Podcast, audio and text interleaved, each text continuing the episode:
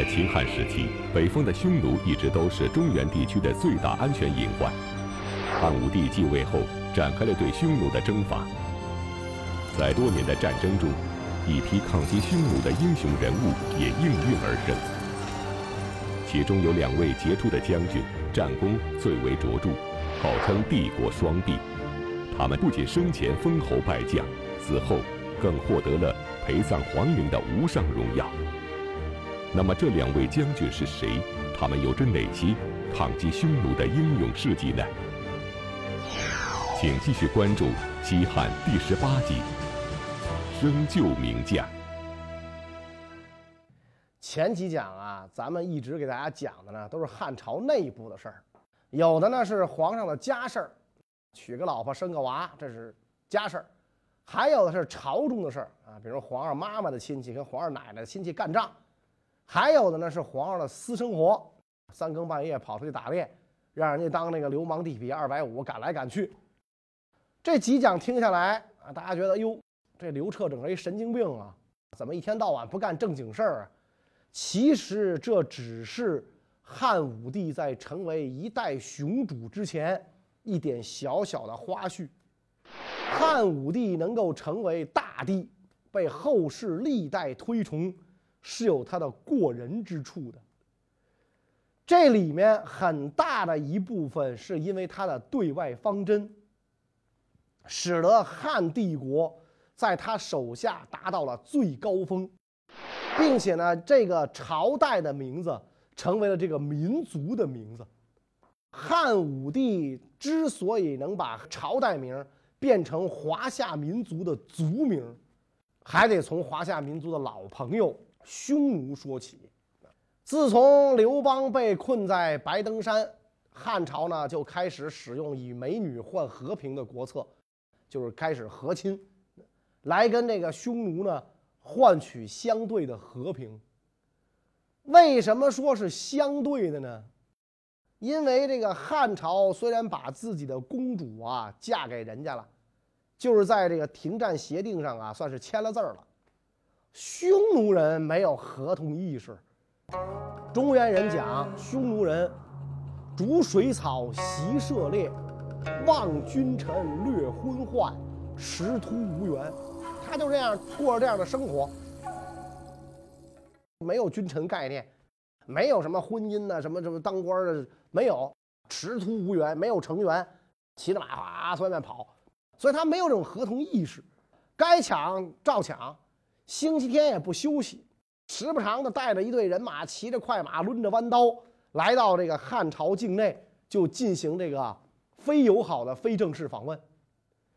汉朝人觉得，我把公主嫁给你，当然这公主都是山寨版的，不是真的。我这公主嫁过去，跟单于生下来的孩子，如果当了单于。那么这个单于就应该是汉朝皇帝的外孙子，是吧？然后新皇帝登基就变成了外甥，那等于是汉与匈奴就变成了生就之国。那么这样一来的话，你是这个外甥，我是舅舅，你能打我吗？你就忘了你给人家的评价，望君臣，略昏患，人家不领那一套，君臣概念没有。婚姻什么的，这个没这概念，是吧？什么舅舅不舅舅的，是吧？所以，你给我的牛羊财宝我收下了，公主我娶了，舅舅该菜我照菜，谁让舅舅怂呢？打的就是舅舅。某种程度上讲，匈奴这么干也是被逼的。他们待的那个地方，除了盛产牛羊肉，什么都缺，穿衣服啊，做饭呢，住帐篷啊。嗯，穿衣服没有布，做饭没有锅，啊，这个钢筋水泥混凝土，甭说没有这个，砖头瓦片土坯子都没有。所以这样一来的话，匈奴人为了讨生活，只能跑到汉地来抢。汉朝当然不情愿呐，平白无故的金银财宝给你送了，牛羊也给你赶过去了，公主也嫁给你了，结果你们这帮人。随随便便就来我们家，见什么抢什么，还杀人放火，这谁能受得了啊？所以汉跟匈奴之间的局部摩擦武装摩擦其实非常频繁。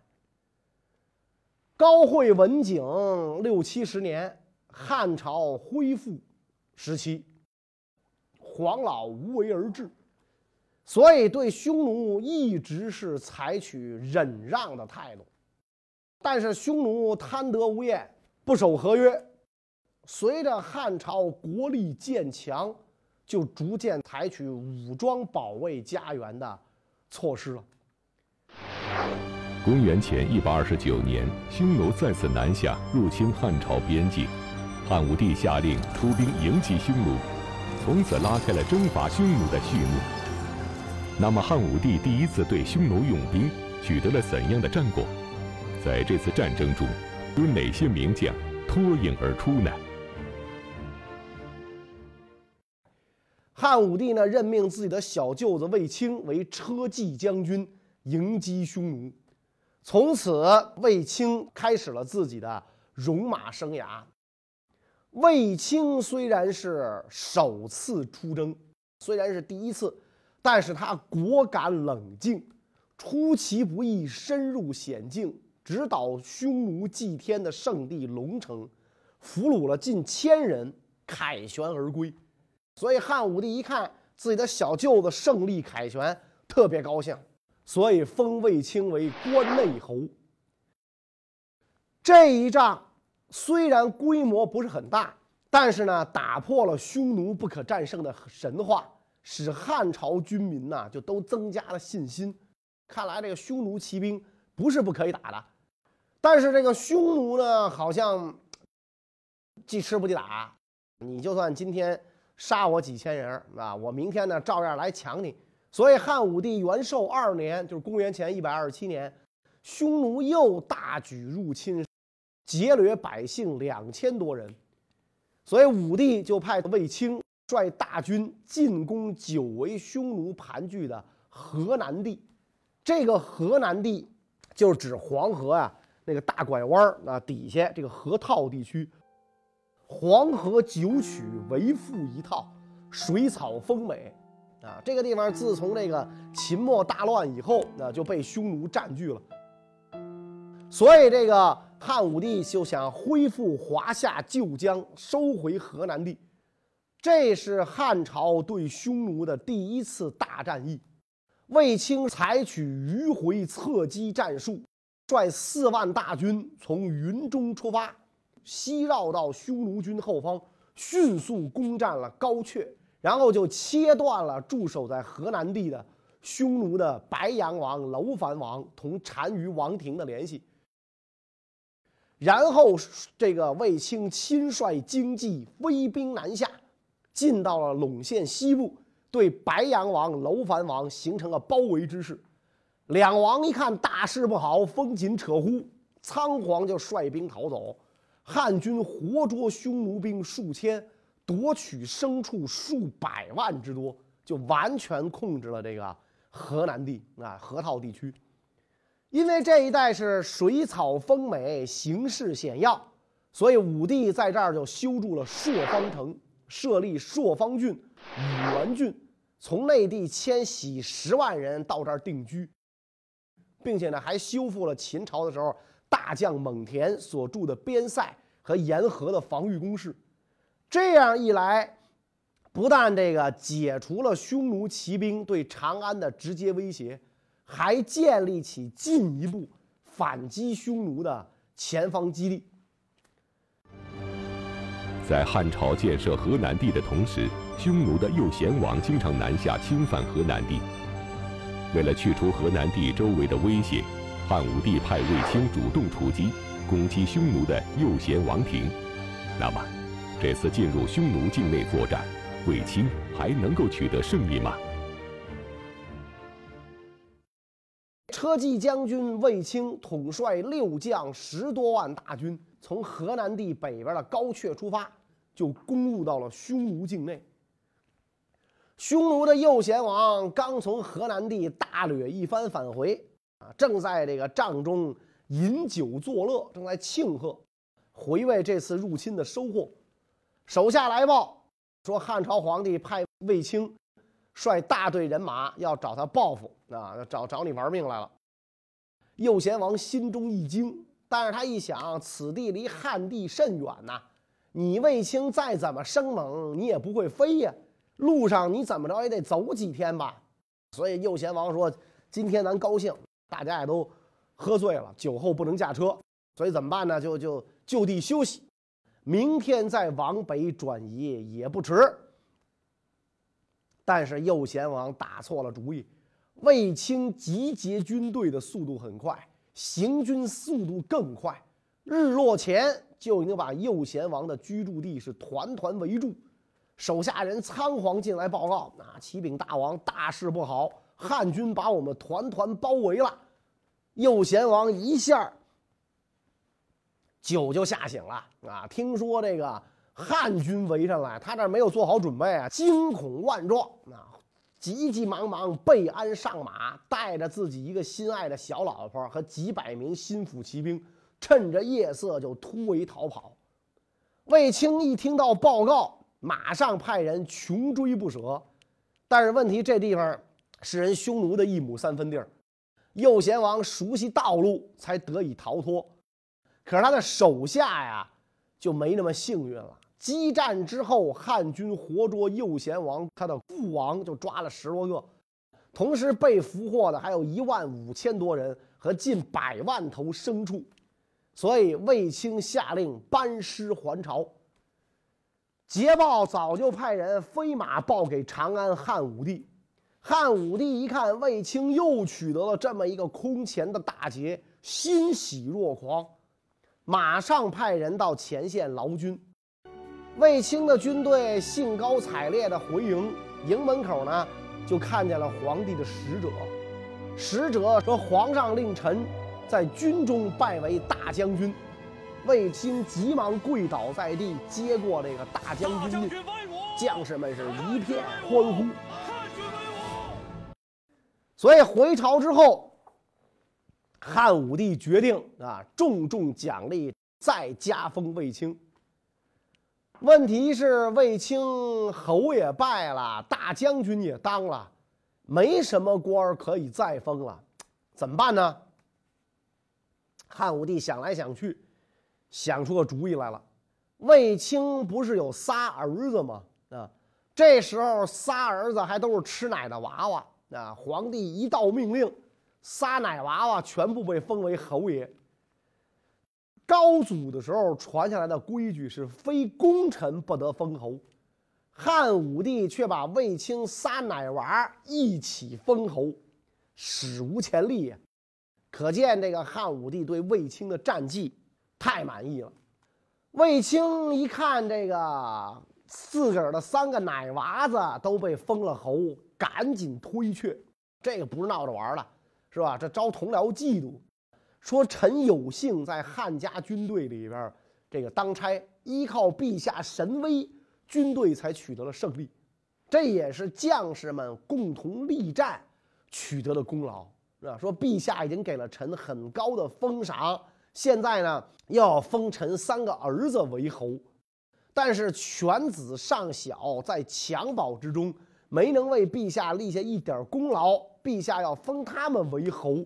这可不是臣在军队里勉励将士奋勇拼杀的本意，犬子们也实在不敢接受这个侯爵。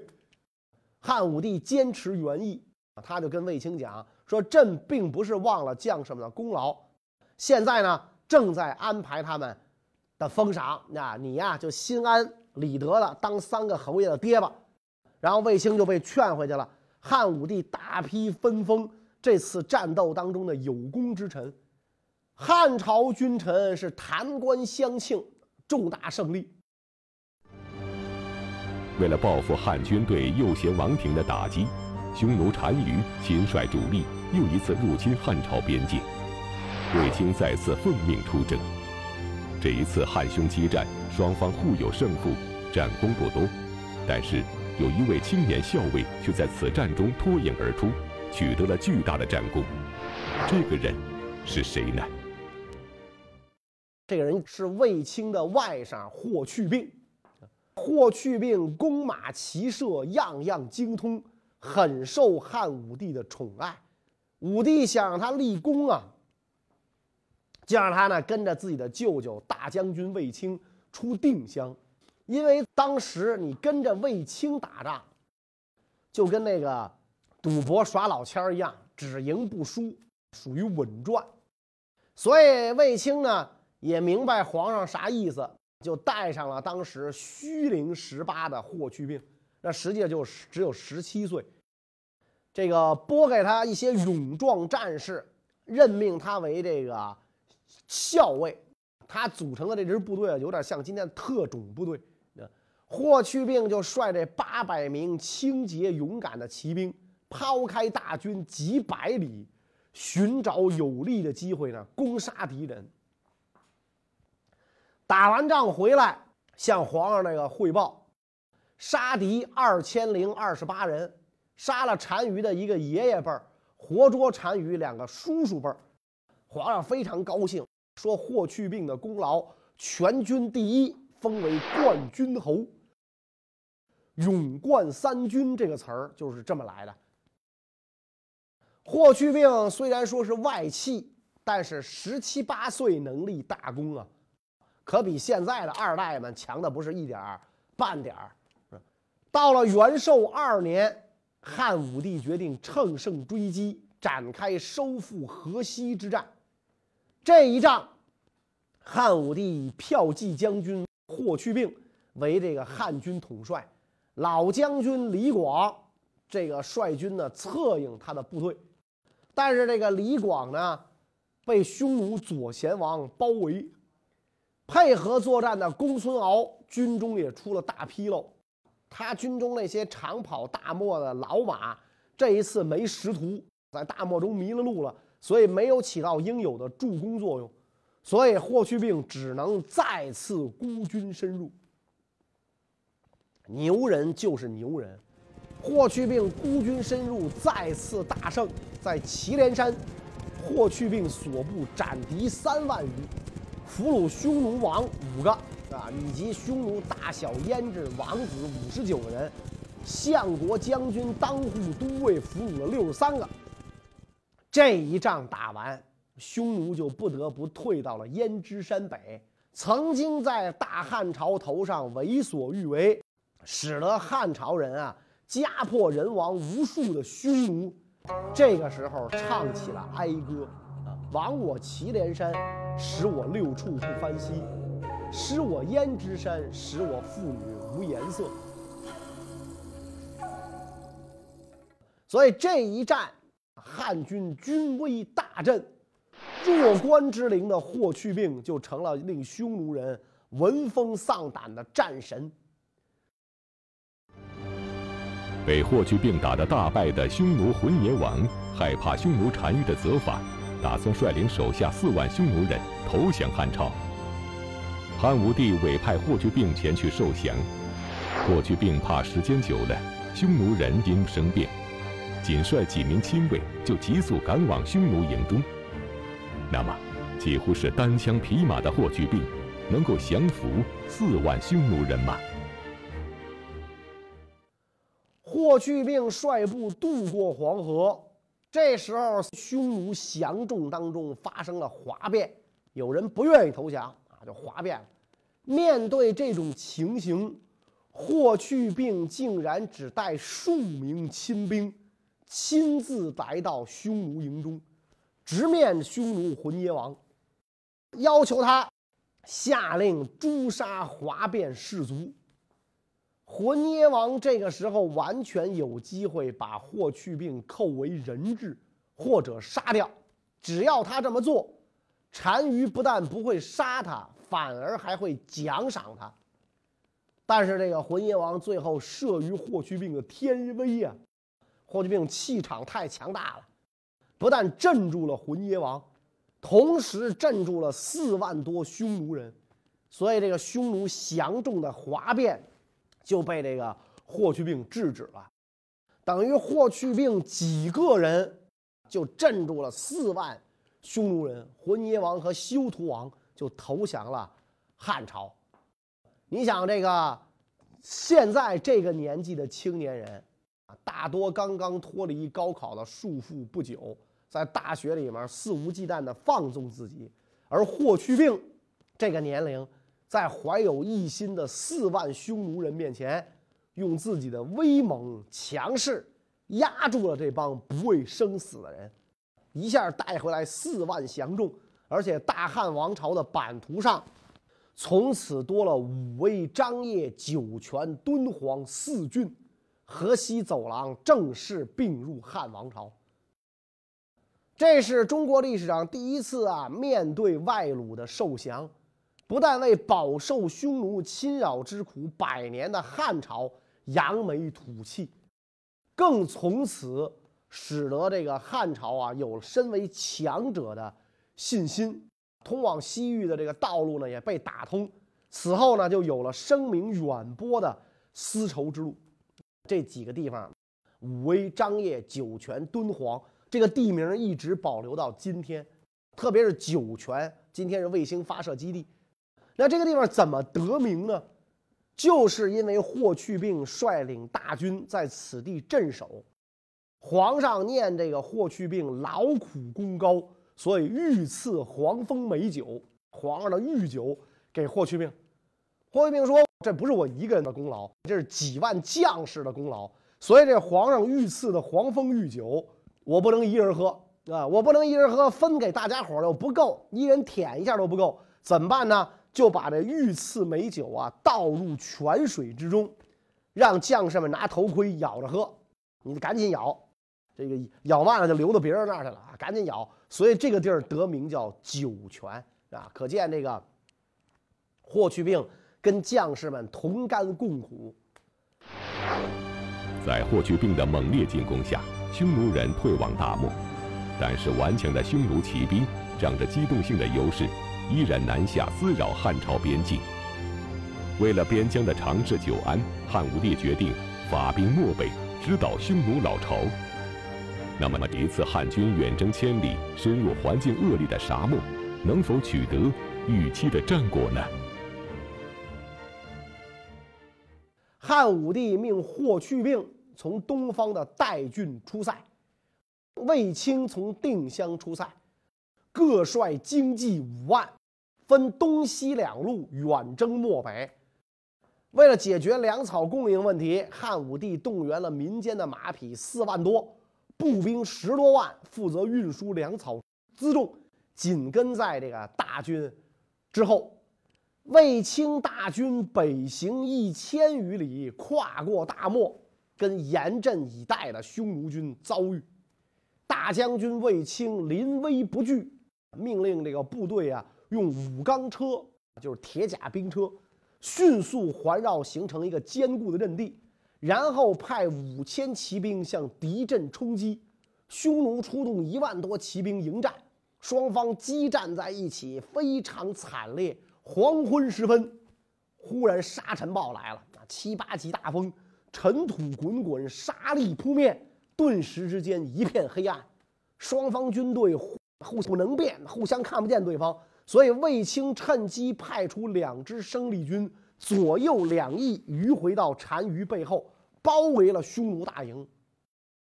匈奴单于一看汉军数量如此之多，而且人壮马肥，士气高昂，大为震动。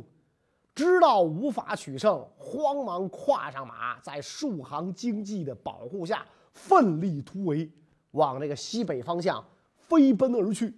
匈奴兵不见单于，军心大乱，是四散逃命。卫青率大军趁夜挺进。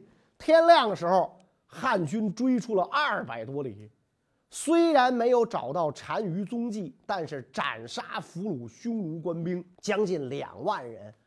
卫青大军一直前进到了真言山的赵信城，就是今天蒙古国的乌兰巴托这个地方，获得了匈奴囤积的粮草，补充军用，然后呢停留一天休整。烧毁赵信城和剩余的粮草，胜利班师。霍去病率领的东路军北进两千多里，跟匈奴左贤王军队遭遇，经过激战，俘虏匈奴三个小王以及将军、相国、当户、都尉八十三人，消灭匈奴七万多人。